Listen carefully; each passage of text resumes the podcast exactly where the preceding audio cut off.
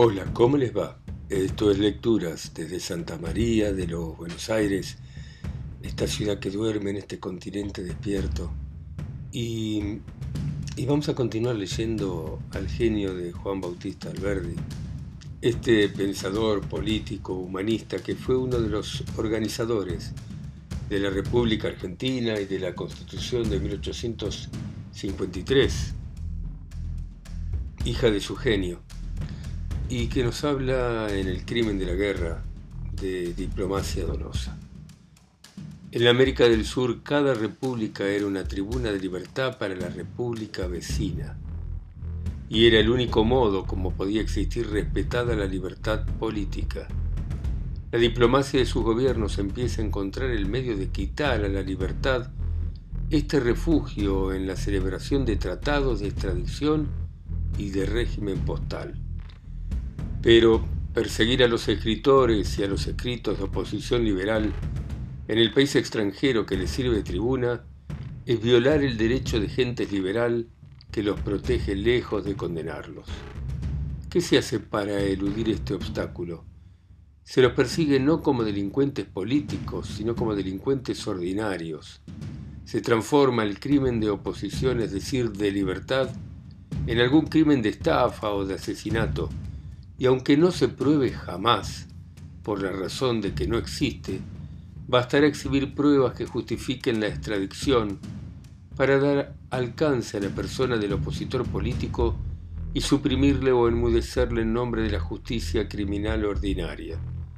El crimen de esta diplomacia dolosa tendrá el castigo que merece y que recibirá sin duda en servicio de la libertad misma dando lugar a que los mismos signatarios de los tratados de extradición sean extraídos del país extranjero de su refugio el día que la fuerza de las cosas los despoje del poder y los eche de la oposición liberal. De los servicios que puede recibir la guerra de los amigos de la paz. No basta predicar la abolición de la guerra para fundar el reinado de la paz es preciso cuidar de no encenderla con la mejor intención de abolirla. Se puede atacar a la guerra de frente y serviría por los flancos sin saberlo ni quererlo. Este peligro viene de nuestras pasiones y parcialidades naturales a todos los hombres, amigos y enemigos de la paz, y de nuestros hábitos sociales pertenecientes al orden fundido en la guerra, es decir, a la sociedad actual. Los hábitos belicosos, nos dominan de tal modo que hasta para perseguir la guerra nos valemos de la guerra. Ejemplo de ello este concurso mismo provocado en honor y provecho de un vencedor de sus contendores o concurrentes literarios. Otro ejemplo puede ser el honor discernido al que firma un libro en que se hace la apología y la santificación de la guerra por consideración ese libro mismo. Si premian las apologías de la guerra, dan una prima al que se burla de la propaganda pacífica. Otro ejemplo puede ser el de la indiferencia con que se mira una guerra que sirva a nuestro partido, a nuestras esperanzas, a nuestras ambiciones. Toda la doctrina de la paz degenera en pura comedia si la guerra que sirva al engrandecimiento de la dinastía A no nos causa el mismo horror que la que robustece a la dinastía B. Si la guerra que sirva en la dilatación de nuestro país no nos causa la misma repulsión que la que engrandece al país vecino. Cuenta Lord Byron, una especie probablemente humorística recogida en sus viajes a Italia, que el marqués de Beccaria, después de publicar su disertación sobre los delitos y las penas en que aboga por la absolución de la pena capital, fue víctima de un robo que le hizo su doméstico de su reloj de bolsillo y que al descubrir al autor involuntariamente exclamó, que lo ahorquen. Este cuento malicioso expresa cuando menos la realidad del escollo que dejamos señalado. Los abolicionistas de la pena de muerte aplicada a las naciones debemos cuidar de no hacer lo que el marqués de Becaria, el día en que se pida la sangre de un pueblo que resiste con su espada lo que conviene a nuestro egoísmo. El verdadero medio de atacar la guerra que nos daña es atacar la guerra que nos sirve. Hay filántropos para quienes la guerra es un crimen, cuando ella sirve para aumentar el poder de una dinastía, la de Napoleón, por ejemplo. Pero si la guerra sirve para aumentar el poder de una dinastía rival, la de Orleans, por ejemplo, la guerra deja de ser crimen y se convierte en justicia criminal. La abolición de la guerra tiene que luchar con estas dificultades de nuestra flaqueza humana, pero no por eso dejará de realizarse un día. Cuando se ofrecen premios al mejor libro que se escriba contra el crimen de la guerra, se emplea la guerra como medio de abolirla. Un certamen es un combate y un premio es una herida hecha a los excluidos de él. Cuando coronáis un libro que hace la apología de la guerra, dando al autor un asiento en la Academia de las Ciencias Morales y Políticas, fomentáis la guerra sin perjuicio de vuestro amor a la paz. Luis XIV, era más lógico echando a San Pierre de la academia porque proponía la paz perpetua. ¿Qué de veces el amor a la paz no es más que un medio de hacer la oposición política a un gobierno militar? No basta sino que el poder pase a mano de los filántropos y que la guerra sea el medio de conservarlo o extenderlo para que su doctrina general admita una excepción que la derogue enteramente. Raro es el hombre que no está por la paz pero es más raro el amigo de la paz que no quiere una guerra previa. Así lo fue Enrique IV y lo son Víctor Hugo y los filántropos del día. Enrique IV quería la paz perpetua, previa a una guerra para batir al Austria, y Víctor Hugo está por la paz universal, después de una guerra para destruir a Napoleón. Cambio de ideas indispensable. No se puede modificar el alcance de los efectos de la guerra sin modificar paralelamente el de los deberes del patriotismo. Para que la guerra deje de ver enemigos en los particulares del Estado enemigo, es indispensable que esos particulares se abstengan de secundar y pelear a la par del ejército de su país. Abolición de la guerra.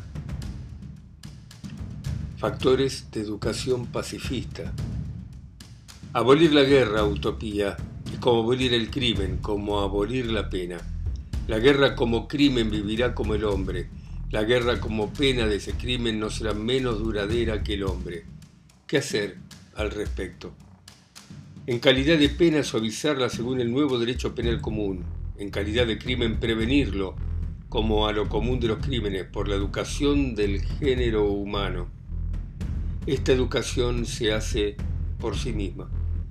La operan las cosas, la ayudan los libros y las doctrinas, la confirman las necesidades del hombre civilizado. No será de resultas de la idea más o menos justa que se haga de la guerra que ella se hará menos frecuente. El criminal ordinario no delinque por un error de su espíritu en el modo de evitar el derecho criminal. Las más veces sabe que es criminal. El ladrón sabe siempre que el robo es crimen y jamás roba porque piense que el robar es honesto.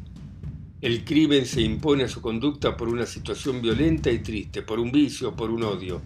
Bastaría una situación opuesta para que el crimen dejara de ocurrir. El crimen de la guerra no difiere de los otros en su manera de producirse. Los soberanos se abstendrán de cometerlo a medida que otra situación más feliz de las naciones les dé lo que su ambición pedía las guerras a medida que la economía política les dé lo que antes les daba la conquista, es decir, el robo internacional, a medida que el miedo al desprecio del mundo les haga abstenerse de hacer lo que es despreciable y ominoso. El comercio es el pacificador del mundo. La guerra no será abolida del todo, pero llegará a ser menos frecuente, menos durable, menos general, menos cruel y desastrosa ya lo es hoy mismo en comparación en tiempos pasados, y no hay por qué dudar de que las causas que la han modificado hasta aquí sigan obrando lo venidero en el mismo sentido de mejora. Como se han cambiado las penas, como los crímenes se han hecho menos frecuentes con los progresos de la civilización. Ese cambio estaría lejos de realizarse si su ejecución estuviese encomendada a los guerreros, es decir, a los soberanos.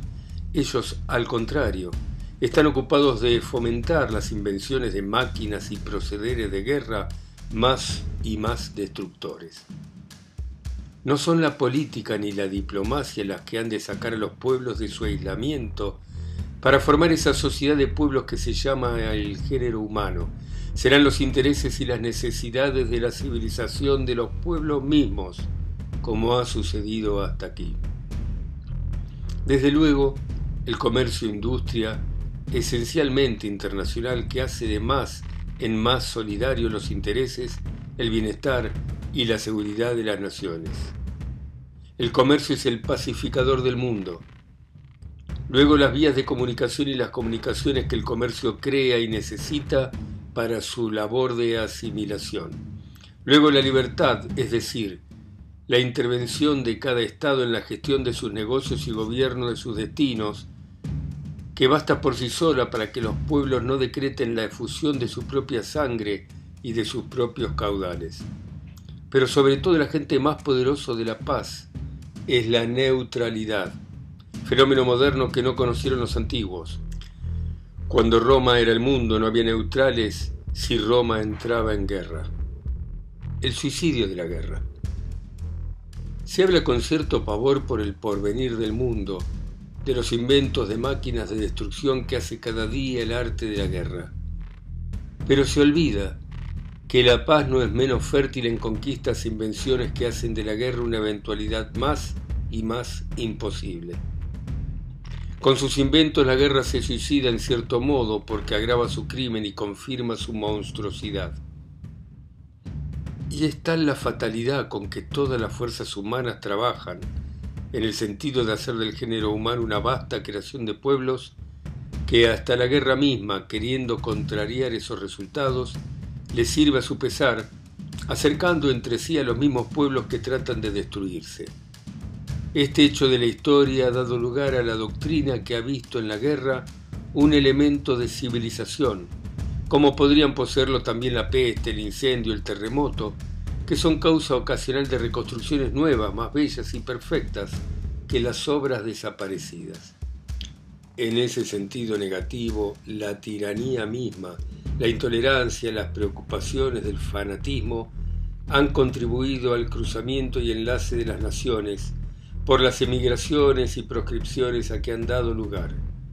La tiranía de Carlos I de Inglaterra tiene gran parte de la población y civilización de la América del Norte. La persecución de los hugonotes ha dado un impulso a la industria inglesa. Ya hemos dicho que Alberico Gentile y Hugo Grocio no serían los autores del derecho de gente moderno sin el destierro que los sacó de Italia y Holanda para evitar lares extranjeros. La moderna política de unión entre Inglaterra y la Francia no sería tal vez un hecho hoy día si largos años de emigración en Inglaterra no hubieran hecho de Napoleón III el más inglesado de todos los franceses. Bueno, muy bien. Por ahora dejamos acá al genio de Alberdi para continuar otro día. Ustedes que me escuchen en sus países, continentes, ciudades, pueblos. A mí que estoy acá solo, en Santa María de los Buenos Aires. Chao.